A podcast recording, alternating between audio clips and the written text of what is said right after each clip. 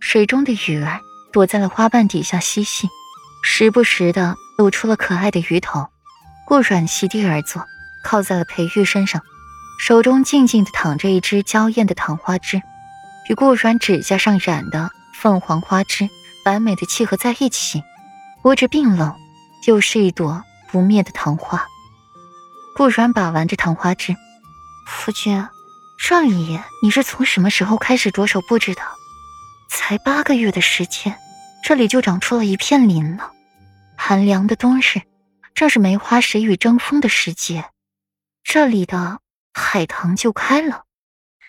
从北周回来的时候，裴玉轻语回答，就接着说下去：“虽不足唐陵十里，可软软的生辰礼，总算是赶上了。”听到“生辰礼”三字，顾软的脸颊泛起了醉人的粉色。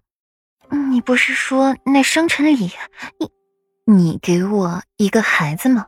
怎么又变成了这唐林呢？顾软的脸皮薄，这句话终是没说出口，毕竟说出来，感觉他在向裴玉求欢似的。裴玉一眼便晓他的心思，不由出言调侃：“为夫此言，自是为了给你一个惊喜。娘子如今是想通了，要给为夫生孩子。”这小姑娘好话说尽，也就给一个随缘二字，真当他没听出来里面的敷衍吗？我，顾软的声音戛然而止。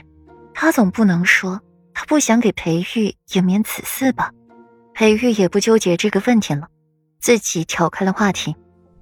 娘子，你的生辰礼，为夫是用心准备了。那么，为夫今年的礼物呢？顾软唇角的笑意刚刚展现到一半，就硬生生的僵住了。裴玉的生辰礼。他似乎是一次都没准备过。顾软眨眨眼，撑着裴玉的身子坐起来。啊，夫君，我没准备。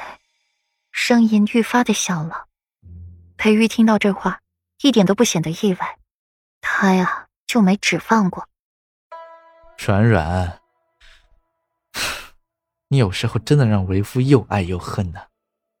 语气有些咬牙切齿的，又有些无可奈何。顾软被裴玉抱一个满怀，自己也抬手回抱着裴玉，轻轻的拍着他的后背，语气娇软：“夫君，你应该是对为妻又爱又敬，对别的女人又恨又怕。”顾软唇角扬起了一抹好看的弧度，一边纠正裴玉的措辞，一边告诫裴玉离外面的那些女人远远的。乖，别闹。裴玉声音带着夏日的一份炽烈，墨眸闪烁着隐忍的暗芒，把顾软摁在了怀里，用力的抱着，两人唇瓣皆艳丽如糖。顾软如一汪春水一般，瘫软在了裴玉怀里，浑身提不起力气，上了妆的脸颊红潮依旧可见，本就出色的脸庞此刻更加的华艳出彩了，淡淡的妩媚在顾软的眉眼间流淌。分明就是你在闹我！顾软娇哼一声，话语里带着点点的撒娇。好，都是为夫的错，娘子消消气。裴玉从善如流的认错，倒是让顾软没什么话可说了。这男人认打认骂的，半点不受影响。裴玉闭了闭眸，强行压下了心底的欲念，眉眼轻抿，唯独将顾软抱得愈发的紧了。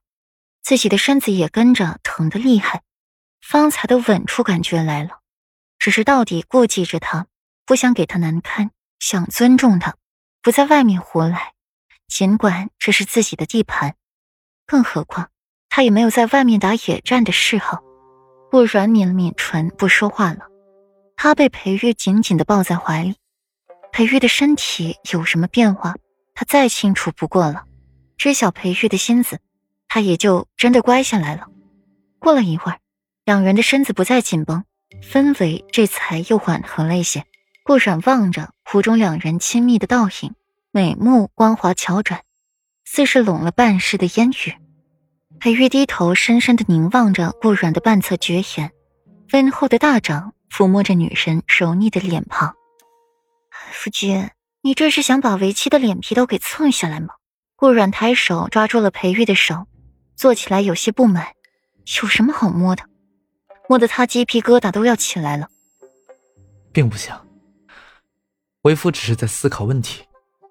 裴玉顺势与顾阮十指扣在一起，看着裴玉这么理所当然的占便宜，顾阮的唇角一抽，却也不想在这种事上和裴玉争辩，接过他的话筒问。那夫君方才是在思考什么问题？竟如此专心若神。顾软的唇瓣微染起了清浅笑意，如风如素，亲切妖娆。